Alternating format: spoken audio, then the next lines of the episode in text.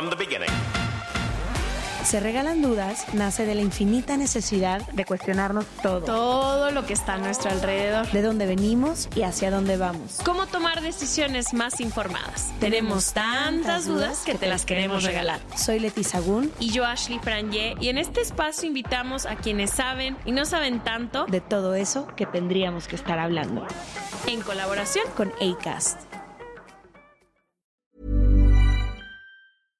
Imagine the softest sheets you've ever felt. Now imagine them getting even softer over time. That's what you'll feel with Bowl and Branch's organic cotton sheets. In a recent customer survey, 96% replied that Bowl and Branch sheets get softer with every wash. Start getting your best night's sleep in these sheets that get softer and softer for years to come. Try their sheets with a 30-night guarantee. Plus, get 15% off your first order at bowlandbranch.com. Code BUTTERY. Exclusions apply. See site for details. Hey, I'm Ryan Reynolds. At Mint Mobile, we like to do the opposite of what Big Wireless does. They charge you a lot, we charge you a little. So naturally, when they announced they'd be raising their prices due to inflation, we decided to deflate our prices due to not hating you.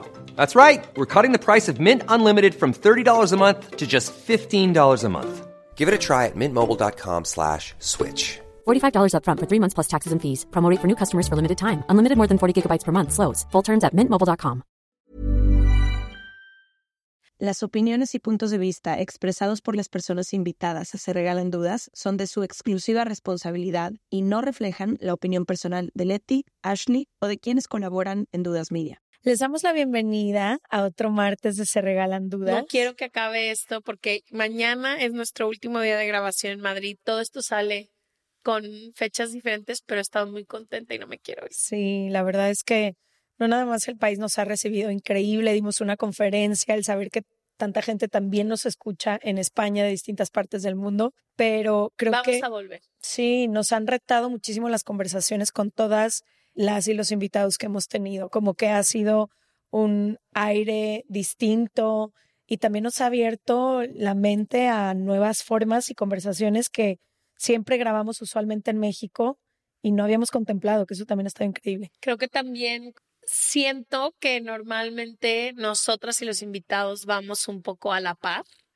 Y en esta vez me he dado cuenta, por ejemplo, grabamos algunos episodios donde yo me quedo diciendo, wow, no sé tanto de este tema, me urge. Sí sé mucho de ese tema, pero me urge refrescarme a nuevas, como a lo último que ha pasado en los últimos años, que a lo mejor en mi área todavía no lo vivimos o donde vivo o así. No sé, me ha despertado mucha curiosidad de querer aprender más y saber más y leer más gente que a lo mejor no esté tan cerca de. Sí, como con distintas perspectivas. Sí, ha estado lindísimo. Pero el episodio de hoy me emociona mucho porque creo que nos va a dar herramientas muy útiles para cualquier persona, no importa quién seas, qué hagas, a qué te dediques, pero tú que nos escuchas, vas a enfrentarte a tener que tomar decisiones durante toda tu vida. Decisiones más pequeñas, decisiones más grandes, decisiones que voltean el tablero de tu vida y cambian todo o decisiones que pudieran parecer del día a día. Sí que creo que nos ayudarían a todas las personas conocer herramientas para tomar, no sé si decir mejores decisiones, porque también se me hace que este juicio de creer que hay buenas y malas decisiones muchas veces nos impide siquiera tomar una decisión. Y es una de las cosas que quiero que hablemos con nuestro invitado hoy, que me emociona mucho además que esté. Si existe tal cosa como buenas o malas decisiones, o será que todas las decisiones que tomamos simplemente construyen nuestro camino, que además es único y no se parece al de nadie más. No, y luego creo que hay gente que se le da mucho más fácil tomar decisiones y decidir y aquí tus tías las dos se nos complica. Bueno, yo no sé si esté bien o mal meter aquí la astrología, pero además soy Libra, no hay nada que me cueste más trabajo que tomar una decisión. Y mi ascendente Luna está en Libra también, o sea, valimos madre. no, pero creo que a las dos nos ha costado mucho trabajo tomar ciertas decisiones en nuestra vida, unas que son mega necesarias y que claramente el ambiente la vida nos estén empujando y tú y yo podemos resistir hasta las últimas consecuencias. Y también en el día cotidiano a ti se te complican unas decisiones que a mí no y viceversa. Entonces creo que también observarnos desde el lado de a lo mejor podemos mejorar ciertas cosas para tomar decisiones. Es que sabes que a mí que me preocupa con las decisiones este debate de si todo ya está escrito, que tanto tengo que tomar la decisión, si de todos modos voy a acabar ahí, o si estoy completamente sola en un abismo. Construyendo y todo depende de ti.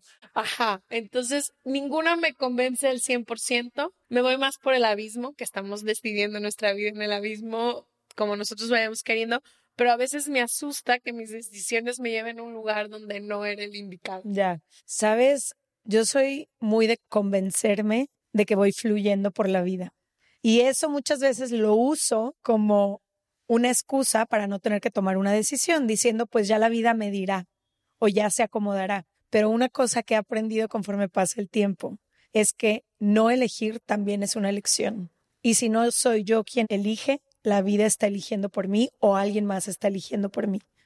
Entonces creo que sí que mejor me gustaría tener más herramientas para ser yo quien vaya conduciendo eh, mi vida y no alguien más decidiendo por. Sí, la procrastinación en este grupo con decisiones es, es alta. Es alta, es muy alta. Pero bueno, para filosofar un poco de todo esto que les estamos diciendo, hoy nos acompaña José Carlos Ruiz. Él es doctor en filosofía y ensayista Bienvenido a Se Regalan Dudas. Bienvenido. Bien halladas vosotras también. Yo bien hallado aquí en vuestro podcast, pero bienvenidas a Madrid. Qué maravilla teneros aquí gracias. ya. Vamos a volver mucho. Se van a cansar de nosotros.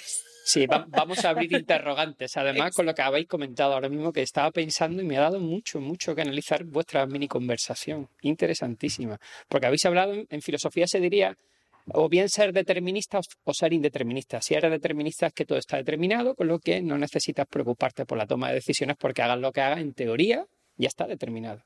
Y si eres indeterminista, tienes que empezar a tomar las riendas de tu vida.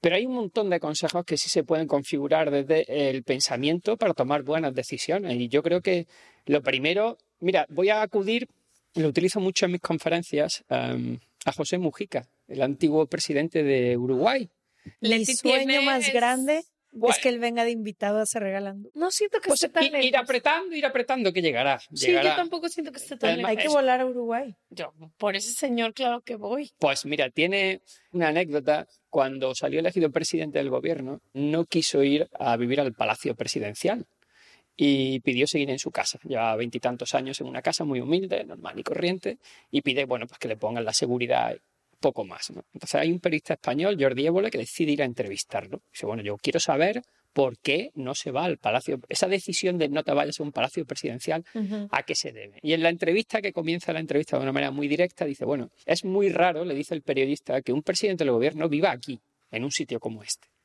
Y él contesta, bueno, lo raro es que los otros presidentes vivan en, esos sitios, no yo. Porque yo, y aquí está la clave de esa decisión que toma, Dice, yo me he tirado toda la vida viviendo aquí y mi, idea, mi ideario, mi manera de pensar, se ha configurado desde esta realidad, desde mis circunstancias reales. Tengo miedo, lo dice de fondo, ¿no? de que si me voy a un palacio presidencial y me rodeo de gente muy interesante todo el rato que me lo hace todo y vivo cómodamente, después de cuatro años mi manera de pensar cambie. Y termina con una frase, una reflexión maravillosa que dice, hay que vivir como se piensa, porque de lo contrario acabarás pensando como vives. ¿Eso qué significa? Que primero tienes que pensar, es decir, tienes que tener un criterio, una jerarquía en las ideas de tu vida hacia dónde quieres ir. Y luego tienes que ser coherente con ese criterio y asociar. Es decir, que cada decisión que tomes se tiene que sostener sobre un pilar de ideas que sea fundamental. Porque si no vas sin vereda. Si no, al final te pasa como dice él al revés. Es decir, el modo en el que vives, si no está jerarquizado en tu idea, va a condicionar el modo en el que piensas. Claro. Entonces, él decía, si yo me voy a un palacio presidencial y no tengo jerarquizada mi idea y no tengo claro lo que quiero, es probable que el modo en el que vivo empiece a contaminar el modo en el que pienso y eso, dice él, es la representación de la minoría del país al que gobierno, que es la élite no quiero contaminarme de eso, por eso decide quedarse ahí. Entonces, la toma de decisiones, quizá la primera idea que a mí se me viene a la cabeza es, ¿tienes una jerarquía en la vida de valores y de ideas y de proyectos? Porque si no la tienes, igual va siendo hora de que asientes esa jerarquía. Sin eso es muy difícil que la decisión sea correcta. Y luego, habéis dicho otra cosa que me ha gustado mucho, que es lo que no decides también te define. Hay un filósofo Ortega y Gasset español que decía que la no decisión configura un yo ex futuro. Es decir, hay un yo del futuro que nunca se realizó, un yo ex futuro. Si tú hubieses cogido ese camino, hubiera llegado a otro sitio, ¿no? El famosísimo hubiera. Hubiera, pero ese hubiera es una configuración muy interesante porque no solo somos, no nos define la toma de decisión y la consecuencia, sino también lo que decides no hacer, por cuestiones morales, por cuestiones epistemológicas, por lo que sea, pero tú lo decides, decides no hacer esto. Muchas veces es más importante la no decisión que la decisión en la configuración de la identidad.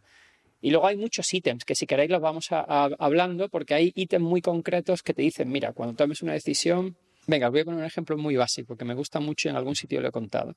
Imaginaros que vamos a, a comprarnos un ordenador portátil y vale el ordenador mil euros. ¿Vale? Y dices, bueno, yo lo tengo muy claro, son mil euros, voy a comprarlo y os llamo un amigo. Y os dice, mira, aquí en mi pueblo, a media hora de coche, el mismo ordenador que tú quieres vale 800 euros. Y va, ah, bueno, es un 20% de descuento.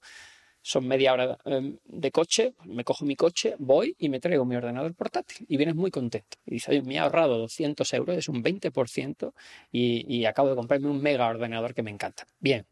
Segundo ejemplo, vamos a comprarnos un coche y te vas a comprar un carro, un coche bonito, dices, ¿cuánto te vale el coche que a ti te guste? Dice, vale, pues me vale 20.000 euros. Y tu amigo, el mismo, sabe que te vas a comprar el coche y te llama. Dice, mira, José, aquí en mi pueblo, el mismo coche que tú quieres, en vez de 20.000 euros, vale 19.800. Dice, hombre, 19.800 sobre 20.000 no es dinero. Entonces yo no voy a, a, darme la paliza de ir media hora para allá y volver, ¿no? ¿Por qué? Porque no es un 20%. Estamos hablando de una cantidad ínfima que me voy a ahorrar en el total. Así que deciden no ir. Bien. El error en la toma de decisión es que en el primer caso te, parecía muy importante ahorrarte 200 euros y te fuiste y volviste muy contento. En el segundo caso, que también son 200 euros, te pareció que no era tan importante ir porque la cantidad era mayor. La decisión es errónea porque el valor de los 200 euros te lo está poniendo el mercado, no lo está poniendo tu economía. El mercado te está diciendo que como el coche vale 20.000 euros, sobre 20.000, el porcentaje es muy chico, efectivamente, ¿no? Y en realidad la decisión tienes que tomarla tú sobre tu economía. ¿200 euros en tu economía son importantes? Si la respuesta es sí, en los dos casos vas. Vas en el coche y vas en el ordenador, porque para tu economía es importante esos 200 euros. Si no es importante, pues en los dos casos te ahorras ir. Pero fijas tú el valor del dinero porque es tu dinero y es tu capacidad de decidir sobre ese dinero. Y esa comparación es fundamental en el criterio, es decir, ¿quién fija el valor de las ideas, de las decisiones? Lo tienes que fijar tú en función de tu circunstancia y tus contextos, no lo que hay alrededor. Porque si no caes en la trampa. No, y que pocas veces tomamos en consideración nuestra economía, nuestra visión y todo. Ahorita que estabas diciendo de cuántas veces nos influye miles de cosas, yo he tomado muchísimas decisiones a lo largo de mi vida porque mi entorno me dice una cosa que probablemente es muy diferente a lo que yo quiero, ¿no? A quienes les hacen estudiar carreras, porque todos en la familia son contadores o abogados. Y todas estas decisiones que tomamos porque es va con el colectivo a lo mejor, pero no con lo que realmente tú quieres, porque a veces creo que ni siquiera yo tengo claro qué son 200 euros para mi economía.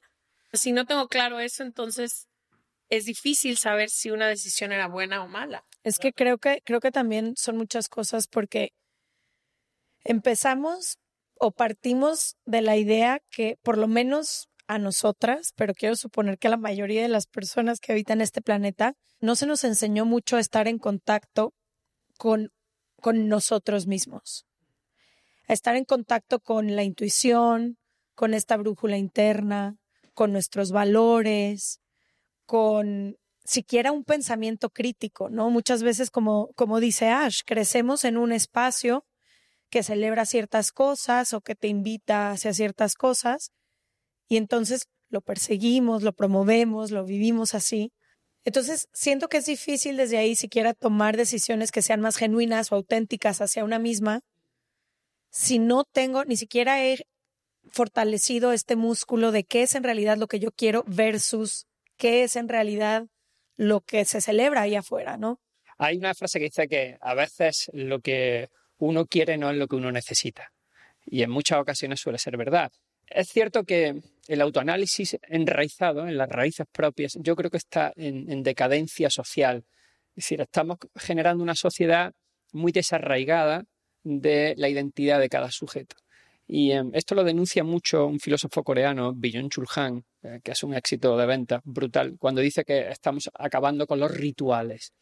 El ritual es ese elemento que se configura en la proximidad, en la cercanía, en la familia, en el barrio, en el centro educativo, donde se ponen en valor las circunstancias de cada sujeto que son cuestiones que tú no eliges, pero que te configuran, el lugar en el que naces, la clase social de tus padres, su cultura, el colegio al que te llevan, el barrio en el que estás, las amistades que empiezan a configurarse desde infantil. Bueno, todo eso son circunstancias que, si se revisan a lo largo de la vida, van enraizando una identidad que es consciente de dónde procede. Y esa procedencia sirve para que la jerarquía de tus decisiones esté anclada en algún sitio. El tema está en que eh, la construcción del ritual lleva tiempo y lleva una comunidad que te dice vamos a tener unos rituales en los que nosotros nos sentimos bien. Cuando en una familia se configura un ritual, y esto era muy común cuando no había pantallas en, en la casa, sino que toda la familia compartía un modo de estar y de ser dentro de ese hábito, cuando un sujeto salía del hogar y se encontraba a otra persona en otro hogar, se le activaba la curiosidad y el asombro, porque decía, oye, en mi casa esto no pasa. Y cuando entro a casa de alguien veo unos rituales completamente diferentes, ¿no? Y cuando salías de tu ciudad a una ciudad más grande veías rituales distintos. Y cuando esa ciudad más grande ibas a un país diferente, era otro mundo diferente, ¿no? La globalización esto lo ha ido eliminando poquito a poco. Ha ido hibridando culturas, ha ido hibridando rituales y ha desaparecido esa seña de identidad, con lo que cuando tú miras hacia adentro, cada vez más ves una mezcolanza que no tiene la raíz profunda, sino que cada vez es más liviana, más ligera lo decían algunos filósofos o sociólogos como Zygmunt Bauman, que dice que es una sociedad muy líquida, que va por todos lados fluyendo, fluyendo, pero no se enraiza. Con lo que cuando miras hacia adentro tienes problemas a la hora de decir, bueno, esta decisión que tomo es una decisión que a mí me va a llenar basado en mi identidad o en la identidad esta global que he ido constituyendo sin darme cuenta. Por eso yo reclamo la necesidad de educar mucho desde las circunstancias, desde hacia afuera, y no desde fuera hacia, el sujeto, porque tenemos entonces un mm. problema de identidad. Y es un problema de identidad que hibrida modos de identidades muy lejanos a la realidad de cada uno. Es decir, que tú tengas una identidad arraigada no significa que no puedas poquito a poco incorporar nuevas cosas, sino que tienes muy clara esa jerarquía y esto se está perdiendo. ¿Y qué sería considerado una buena decisión? Quitando y sabiendo que lo que queremos no es siempre lo que necesitamos. Y esa ha sido una lección que yo he tenido que vivir el año pasado durísima, que lo que más quería no me hacía nada bien.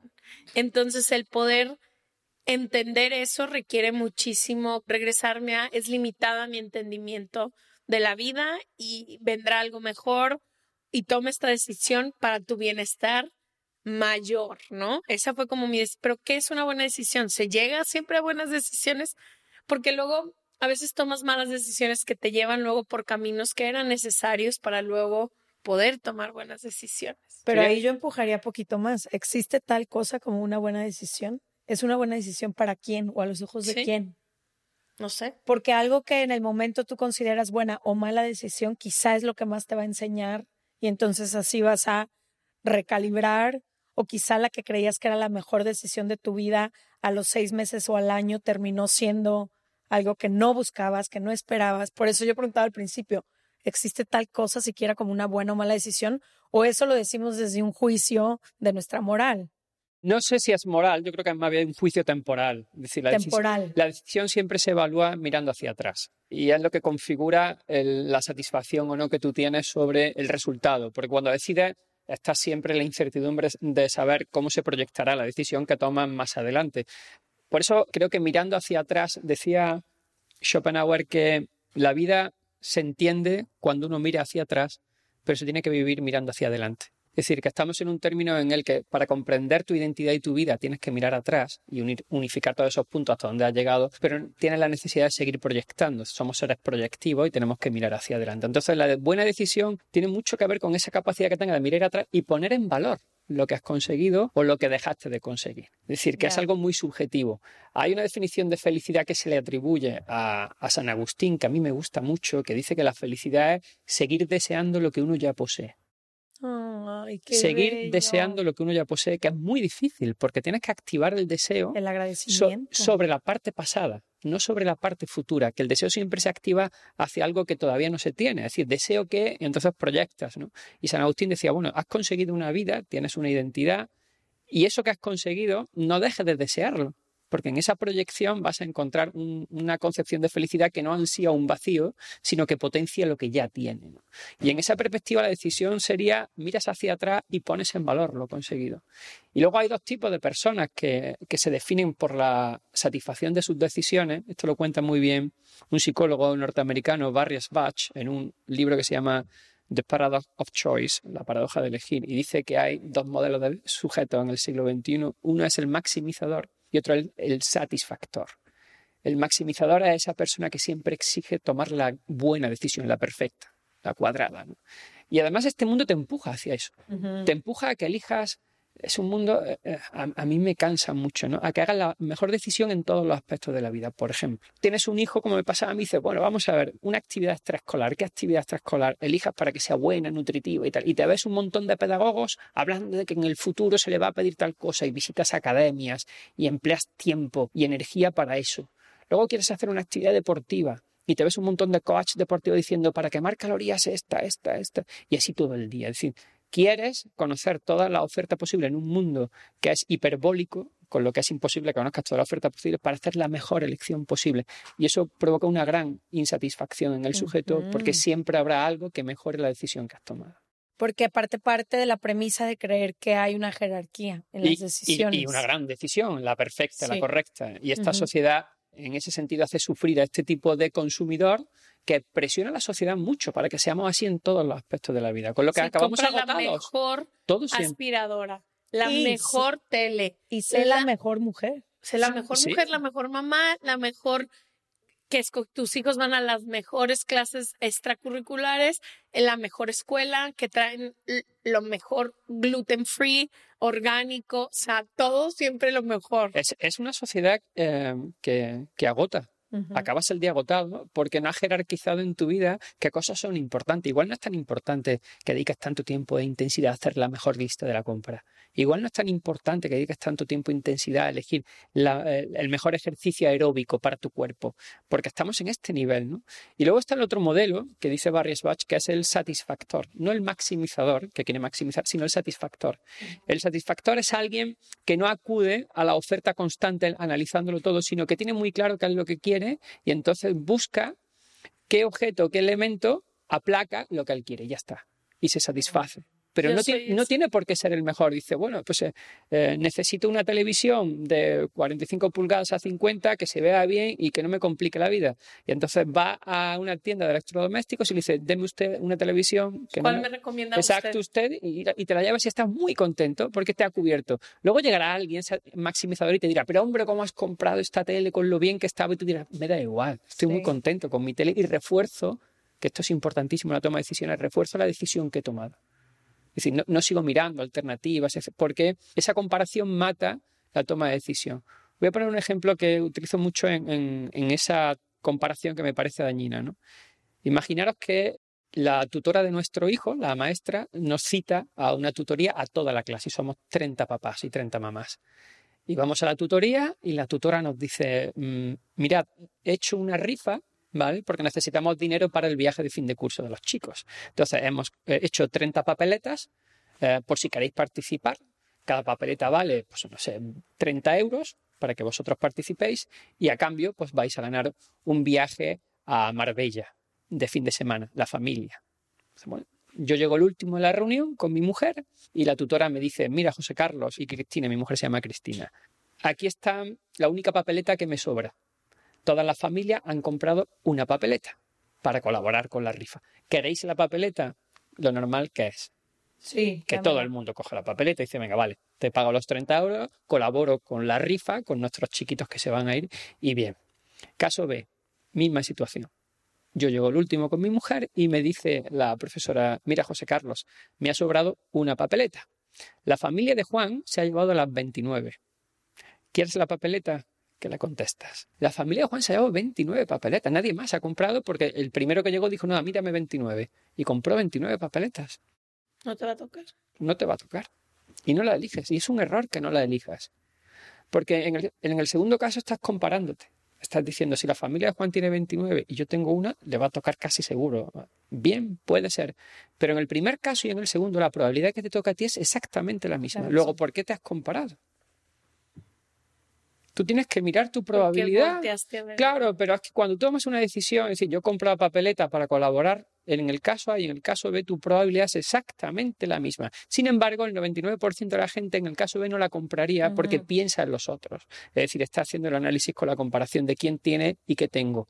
No, tú tienes una papeleta en el primer caso, luego tu probabilidad es de una sobre 30 de que te toque. En los dos casos. Y estamos en ese nivel, ¿no? De que muchas veces tomamos malas decisiones porque estamos en ese análisis comparativo con los demás. Y es un error. Y luego hay un tercer factor que es el tiempo. Hay que quitar la ecuación temporal cuando uno toma una decisión. Porque eh, decía Hemingway, creo que era en París, era una fiesta, una novela maravillosa, que en el lugar en el que fuiste feliz nunca has de volver. Mm. Porque ni el lugar es el que es, ni tú eres el que fuiste. Entonces te dice, este es el pasado, fuiste feliz, déjalo ahí, ¿no? Yo soy muy... Todas las decisiones que no importan en mi vida, por ejemplo, una muy grande que nos diferencia, que es una tontada, pero es la comida. A mí no me importa qué voy a comer.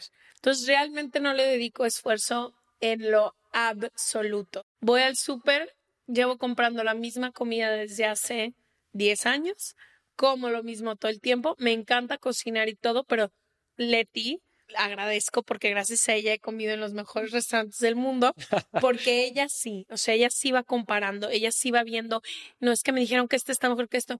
Y para mí, muchas de las decisiones que tomo, no sé por qué, pero casi siempre digo de que, bueno, ya tomé esta decisión, vamos para adelante. Lo que se me complica es cuando son decisiones no se me complica nada de la compra, nada de eso, pero para mí las decisiones que se complican es cuando no siento que tengo suficiente información para tomar una decisión. Bueno, a ver, os voy a preguntar a las dos, porque cuando tú te dejas llevar por ella para ir a los restaurantes, tu capacidad de, de, descubrimiento es asombrosa. Pero ¿y tú que los has visto antes en Internet, qué es lo que buscas? cuando vas a un sitio como Madrid, dices, quiero ir a Madrid, voy a ver dónde... Te metes antes en internet, lo revisas y... Sí, todo eso. yo le dedico la, mitad de mi tiempo a la comida. Verdaderamente mi vida gira en torno... Es uno de mis mayores eh, placeres, y me gusta mucho comer delicioso. Puede ser en la esquina, pero quiero disfrutarlo. Entonces sí hago mucho research. Research. Y cuando llegas al sitio, ¿se confirma lo que has visto por Casi internet? Siempre. Y cuando tú llegas al sitio que ya te lleva... O sea, yo ni veo el menú. Yo no pido. Tú no sabes nada. Yo llega la comida a la mesa, yo llego a un lugar y lo único que pido es de tomar porque ella se encarga de la comida. Vale, que... mi terapeuta Raquel Obatón me diría que estoy mal, pero eso es lo que hago. No, tú delegas en ella porque sabes que ha hecho el research antes y que te va muy bien. Pero sospecho que la capacidad de asombro tuya es mayor que la capacidad de asombro tuya. Porque ella ¿cómo te diría? Ella conoce algo nuevo y tú reconoces algo. Pero sí, no, te voy a decir por qué. Porque ella al final le da igual. Si nos trajeron el mejor fettuccini o la ensalada de la casa, ella igual lo disfruta. Y yo babeo, pregúntale, entro en unos trances con la comida. Le digo, no me hables por los próximos cinco minutos. Porque quiero estar aquí en este momento. Tira hacia ello porque lo más probable es que te vaya bien escucho lo de los 200 euros y cuando puedes como desmenuzar mucho una decisión que es más racional y ponerla sobre una balanza, pues me parece más fácil. Pero ¿qué hay de estas decisiones que tienen que ver con me doy o no una oportunidad con mi ex? ¿Será momento ya de dejar o no esta relación? Sigo sin saber si quiero o no quiero ser madre. Tomo la decisión de ser madre soltera si ahora no tengo una pareja o qué hago. Como todas esas decisiones tomes la decisión que tomes, corren más por lo emocional y no tanto por lo racional. Bueno, no sé si que la decisión corra por lo emocional lo puedo entender, pero por lo racional estoy seguro que tiene mucha importancia saber primero si la decisión que vas a tomar en el plano emocional es reversible o no. Porque no es lo mm. mismo dejar a tu pareja que tener un hijo. Tener un hijo no es reversible. Partiendo de ahí, yo creo que esas decisiones tienes que mirar su capacidad racional de reversibilidad y del placer. ¿no? ¿Cómo lidiamos con decisiones equivocadas que hemos tomado? Pues no queda otra. Ahí te diría, em, el pasado no es rectificable. Entonces la única manera de lidiar es proyectar hacia el futuro otra cuestión. Y cuando te equivocas, no te queda más que asumirlo, ¿eh? sin ningún reparo más allá de, oye, hay un error. Los, los estoicos en esto son muy buenos, porque te dicen, hay cosas que dependen de ti y hay cosas que no dependen de ti. La toma de decisiones depende de ti, pero una vez que lo has tomado, ya no depende de ti. A donde te llevó, te llevó. Es así. y también lo que decías tú al principio, de solamente con el tiempo podemos saber siquiera si fue una mala decisión o si el momento se sintió una mala decisión. Y yo creo que también una de las cosas más increíbles que tenemos los seres humanos es esta capacidad de voltear para atrás y decir, ya no quiero hacerlo o ya no quiero hacer eso que hice, hoy puedo elegir ir hacia otro lugar. Creo que también nuestro pasado no nos condena. No, no. Te configura, pero no te condena, hombre. Sí que te enseña, sí que, pero no creo que tenga que definir tu vida de ahora en adelante. Pero sí hay que acudir. Yo, yo soy de los que apuestan por eh, acudir al pasado como seña de identidad. Y esto lo estamos perdiendo. Es decir, cuando la narrativa de una comunidad se pierde sobre el pasado, se pierde la identidad y por lo tanto divagas más sobre la globalización. Entonces, cuando llegas a casa de alguien y te saca, esto os habrá pasado, supongo que en México sería igual que aquí, llegaba Navidad y sacaba la abuela el álbum de fotos y con todas las fotografías fijas contaba la historia y la tía repetía una cosa y, y, el tío abuelo añadía otra historia, entonces toda la familia contaba la historia y se iban sumando y te creaba una identidad en torno a unos rituales que además el ritual tiene una cosa muy bonita, y es que cuando configura el ritual, los sujetos que están dentro de ese ritual se relajan, porque no hay un juicio moral de lo que está haciendo, porque todos estamos participando del ritual. Luego yo no digo, ah, qué bueno eres, qué malo. No, no, todos estamos en un ritual. Y esa perspectiva ayudaba a que el sujeto construyera su identidad sobre esa base.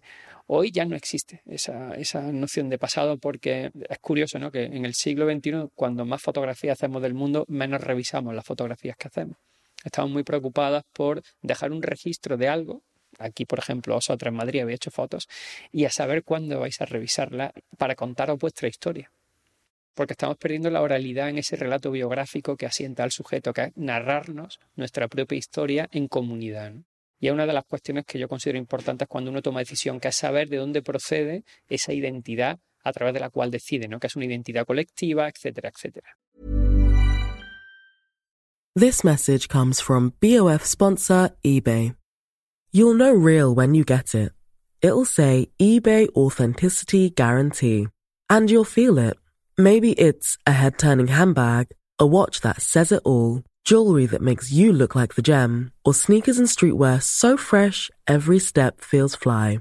eBay gets it. So look for the blue check mark next to that thing you love and be confident that every inch, stitch, sole, and logo is checked by experts.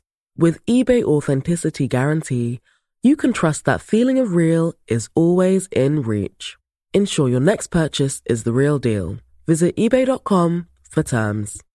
A lot can happen in the next three years. Like a chatbot may be your new best friend. But what won't change? Needing health insurance. United Healthcare Tri Term Medical Plans are available for these changing times Underwritten by Golden Rule Insurance Company, they offer budget-friendly, flexible coverage for people who are in between jobs or missed open enrollment. The plans last nearly three years in some states, with access to a nationwide network of doctors and hospitals. So for whatever tomorrow brings, United Healthcare Tri-Term Medical Plans may be for you. Learn more at uh1.com.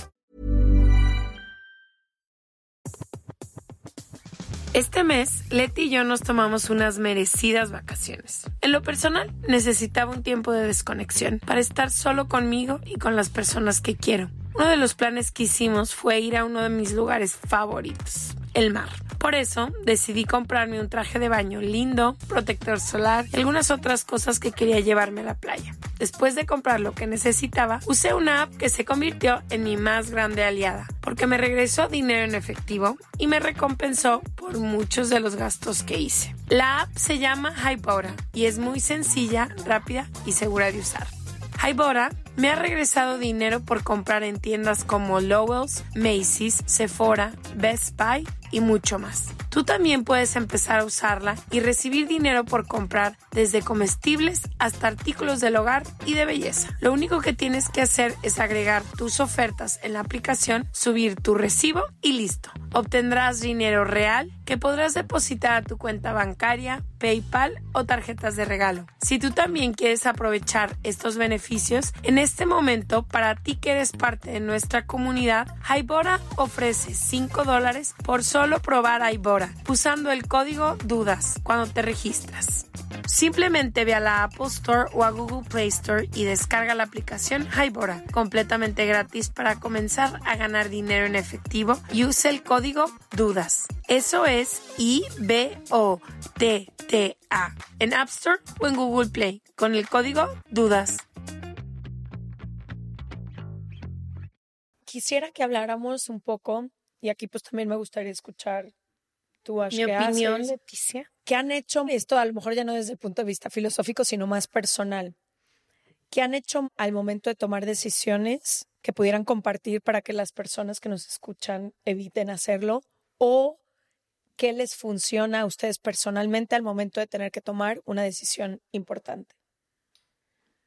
Yo crecí pidiendo muchísimas opiniones de todo, sobre todo la tuya y la de otras personas en nuestro grupo.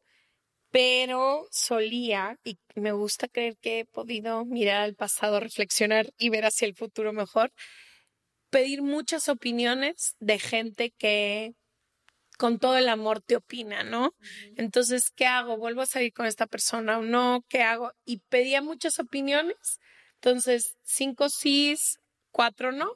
Entonces decía, probablemente yo esté mal, aunque me esté inclinando por el no, estadísticamente hay más sís que no.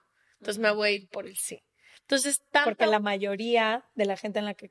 Ajá, y yo creía que lo que hacía era esto, analizar, pero lo que realmente hacía era contaminar mi propia intuición, por así decirlo, de lo que yo creía que quería o no quería. Entonces, para entonces, para cuando ya quería tomar la decisión, ya había oído a mi mamá diciendo lo difícil que está el cosa, ya había oído a ti diciendo lo fácil que está en cosa.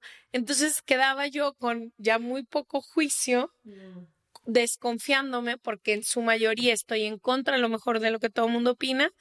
Y para cuando ya tomaba la decisión, mi certeza venía de ellos saben más que yo y todo el tiempo ellos saben más que yo. Entonces iba con mi terapeuta, con los 15 que he tenido y yo, ¿tú qué opinas? ¿Tú qué opinas? ¿Tú qué opinas?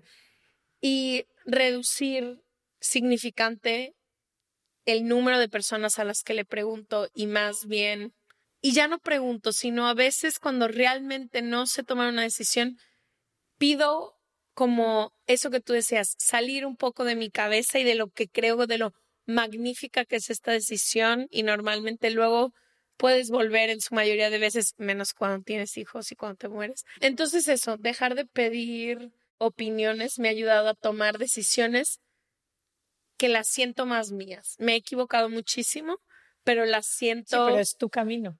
Ajá, lo siento más mío. Una decisión el año pasado que tomé, todo el mundo fue que no, y para mí fue como, yo me siento bien con esta decisión, y luego vi que me equivoqué, pero dije, pero salí, ya no tengo duda de que ese no era el camino. Entonces, eso, yo es lo que he hecho. Dejar de pedir tanta pinche opinión todo el tiempo. Ya ni pido opinión de la ropa, ya enseño lo que compré. Les preguntaba, ¿tú qué dices? ¿Esta o esta? Y ahora ya es como, no, me voy a comprar esta y si luego la gente que sabe de moda, que está muy cercana a mí, me hace un comentario, lo tomaré, pero si no, me voy a poner esto. Eso he hecho. ¿Tú? Yo con la ropa lo es más sencillo. Si voy a la tele le pregunto a mi mujer. que ella sabe. ¿qué, me pongo? Porque me da igual. La ropa siempre me da igual. Solo tengo un criterio y es que no, me gusta que se suelen ver las marcas. Entonces intento llevar un criterio. Pero ella es la que me pone la ropa y por lo demás me es indiferente. De hecho, creo que tengo camisas como estas. Cuando una me gusta compro ocho y pantalones cuando no me gusta compro ocho y lo tengo todo muy uniformado y sí, siempre igual, simplifico porque le digo tiempo. Pero cuando me he equivocado, generalmente es cuando he tomado una, una decisión, primero llevado mucho por la parte emocional, es decir, te deja llevar por la parte emocional, y luego llevado por una especie de convencimiento de que tenía el criterio de verdad yo. Es decir, estoy convencido de esto, tengo el criterio de verdad, lo voy a llevar a cabo. Y sobre todo los procesos educativos, cuando he querido ayudar en la educación de alguien, a veces me he equivocado eh, y lo ves a largo plazo. Dices, bueno, aquí metí la pata, no tenía que haber hecho. ¿Qué haces tú? Yo mis errores más grandes a la hora de tomar decisiones y ahora trato de no repetirlos. No, bueno, eso soy maximizadora y he tratado ya de agarrarme de ciertas técnicas porque no nada más en ese libro, en el de la paradoja de la elección, hay varios en los que nos ayudan a las personas maximizadoras a reducir las opciones, por ejemplo, que estamos observando, a enseñarte a no regresar, porque yo tiendo mucho al hubiera, ¿no? Que hubiera pasado y bla, y bla. Y ahí me puedo quedar la vida. Entonces sí he tenido como que reconfigurar varias cosas, pero una cosa que yo hacía mucho a la hora de tomar decisiones, si lo hacía solamente desde la emoción, lo hacía como muy tajante, como en esta idea de que las cosas son blancas o negras y como muy justiciera hacia las otras personas, pero también hacia mí misma. Entonces creo que me ha ayudado mucho permitir esta escala de grises en mi vida, ser mucho más compasiva, como entender que la vida es este tejido de decisiones y sí quitarles, yo sí les quité el juicio a mis decisiones de malas o buenas. Quiero saber que al final de mi vida yo voy a voltear atrás y voy a decir, en ese momento tomé la decisión que para mí hacía sentido e hice lo mejor que pude en ese momento. Si 20 años después considero, pues ya veré si 20 años después puedo tomar otra decisión. Pero como dejar a un lado esta mirada inquisitiva hacia mi propio pasado, me ha ayudado mucho. Y la otra es el silencio. Antes de tomar una decisión, y pregúntale a Ash, en todas las áreas de mi vida, yo me hago para atrás y me tomo mi tiempo. Sobre todo cuando la emoción me gana, cuando estoy muy enojada, muy alebrestada, muy feliz. Muy feliz, muy, y que mi impulso luego, luego sería brincar ahorita al, al vacío. Me tomo el tiempo que sea necesario, hago mis caminatas, escribo mis cosas, trato de habitar un poquito el silencio y sobre todo trato de habitar mi cuerpo. Yo que soy muy racional, encuentro muchas respuestas en mi cuerpo. ¿Cómo se siente mi cuerpo con esta decisión, con esta persona?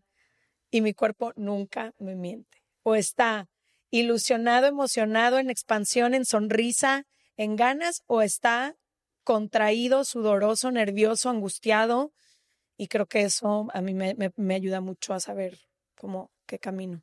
Esa mirada hacia atrás es bonita. O sea, el, no enjuiciar cuando mira atrás la decisión. Hay una teoría que dice que cuando llegamos a la vejez y miras hacia atrás la vida y haces evaluación, las decisiones que más pesan sobre ti son aquellas que no tomaste. Mm. Las que no tomaste tendría que haber estado más tiempo disfrutando, tendría que haber pasado más tiempo con mis hijos, tendría que haber, no las que tomaste. Es curioso, ¿no? Porque al final, cuando miras hacia atrás de la vida, el arrepentimiento no pesa sobre lo que hiciste, sino sobre lo que no hiciste. Creo que no es lo mismo. Curioso. Lo que no hiciste es algo que en aquel momento no, no, no tenías conciencia de su importancia. Pero no hiciste algo por hacer otra cosa. Sí, hiciste otra cosa, estamos de acuerdo, pero cuando miras para atrás siempre te hubiese gustado prolongar momentos que no prolongaste. O sea, lo que no activamente hiciste, es decir, quería estar con esta persona y no me atreví. Quería... O pasar más tiempo con mis hijos. Hacer esto o trabajar menos, o disfrutar más de la vida. También que es como algo que me ha servido en los últimos años, como poner lo que para mí es prioridad en mi vida y tomar muchas decisiones alrededor de conservar esas cosas que son prioridad.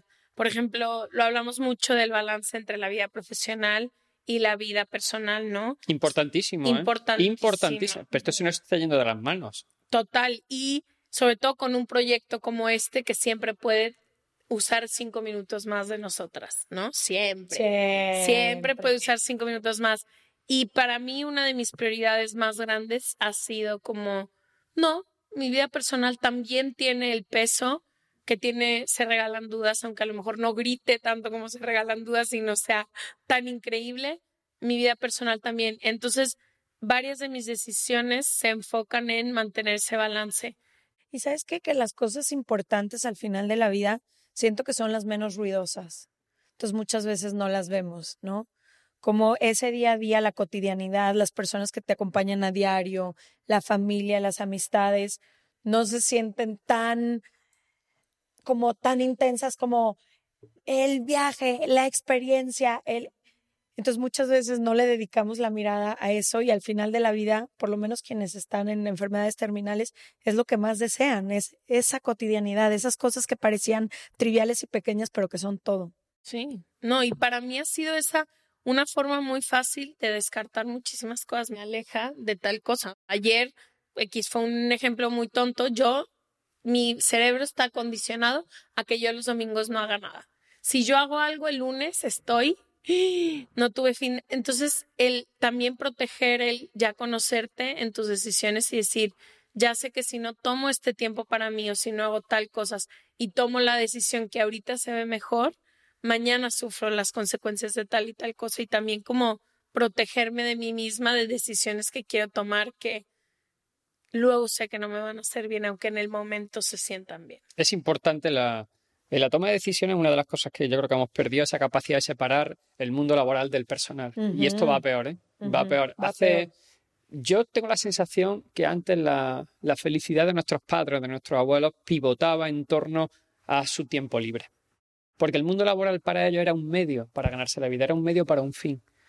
Yo muchas veces explico que cumplían la norma de, los tres ocho. Ocho horas para trabajar, ocho horas para descansar y ocho horas para dormir.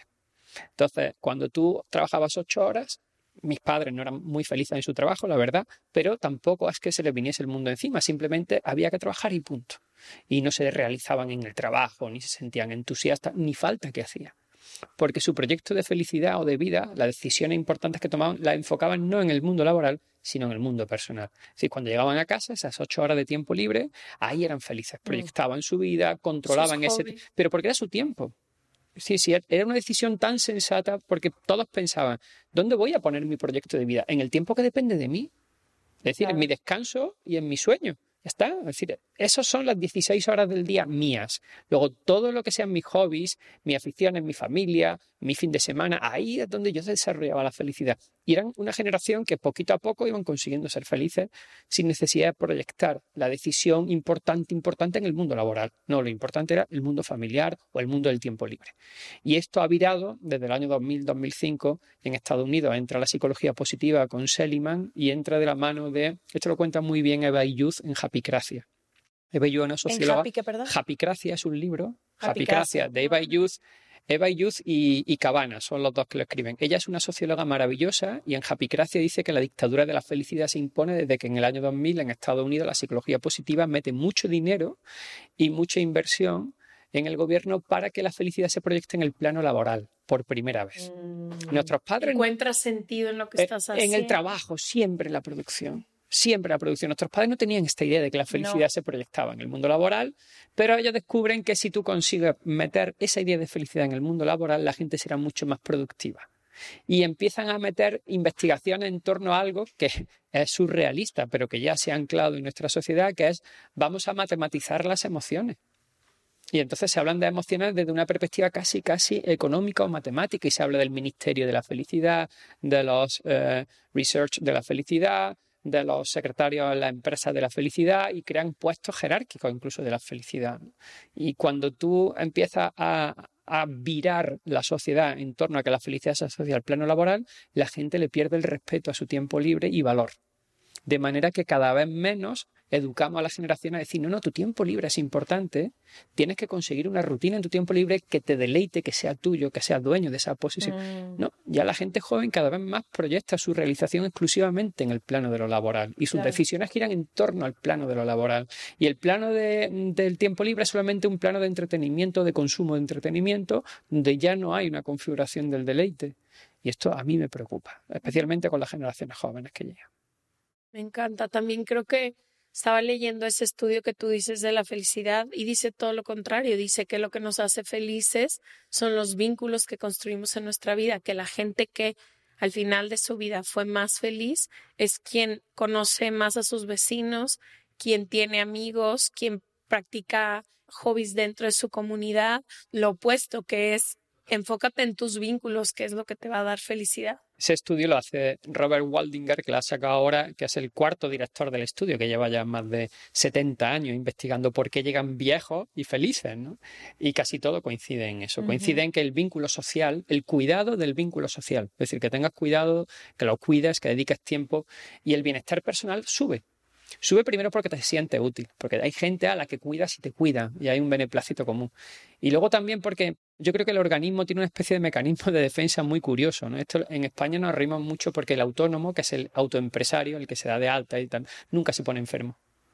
Y a mí me pasa desde que soy padre, y tengo 18 años, yo no he pisado un médico en los últimos 18 años eh, para cosas graves, nada más que a lo mejor por un dolorcito, una hernia, pero no he tomado nunca antibiótico porque estoy siempre muy preocupado por otros. Entonces, eh, parece que tu cuerpo está siempre en tensión de cuidar a los demás y entonces no se permite el lujo de ponerse enfermo, ¿no?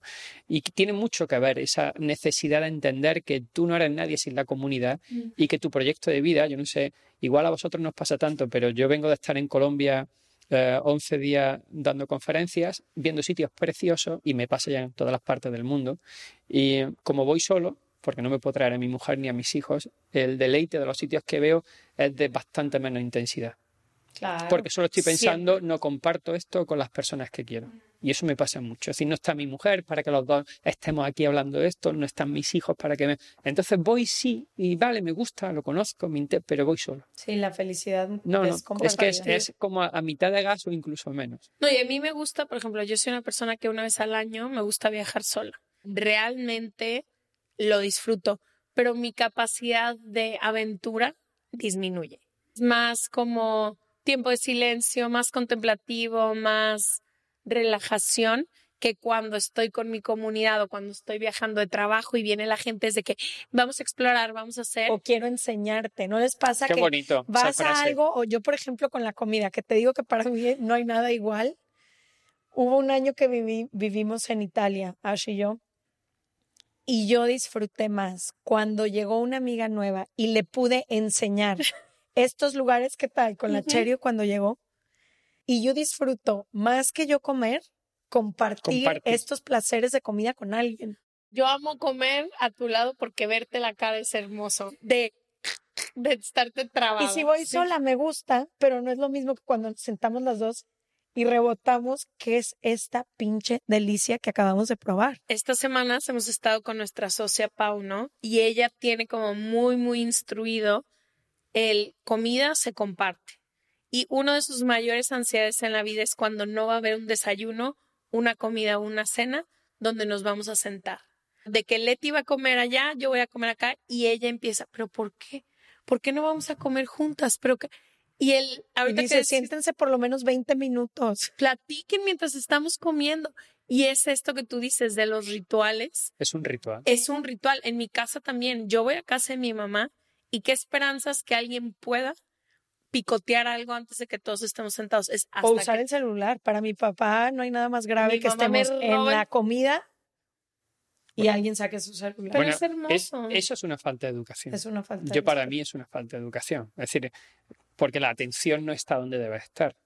No, y porque son los poquitos momentos compartidos que tenemos para saber cómo te fue en tu día. Por eso, yo, el celular es verdad que ha llegado a nuestras vidas para quedarse, pero no hemos conseguido todavía educar el modo en, que interactuar cuando hay personas delante o incluso cuando estás solo. Es un proceso difícil todavía, especialmente a las generaciones muy jóvenes. Hay una dependencia atencional es muy seductor. Yo creo que se va a legislar. Mi impresión que, que en los próximos 6 o 7 años empezará la legislación a decirle al celular esto sí te lo permitimos, esto no, tienes que advertir, no puedes dejar que los niños entren en estas redes, tienes que poner... Sí, sí, porque primero llega la tecnología y luego la regulación. O sea, hemos llegado con la tecnología... de un lado pues por eso. Entonces yo ahora sí veo que poquito a poco estamos tomando conciencia de esa adicción a la pantalla ¿no? y, de esas narrativas digitales que a mí me preocupan porque no se educan. es decir, la educación de la mirada es una de las peleas mm, que yo tengo en todos los sitios a los que voy a dar conferencias, que por favor se introduzca una pedagogía de la mirada hacia la pantalla.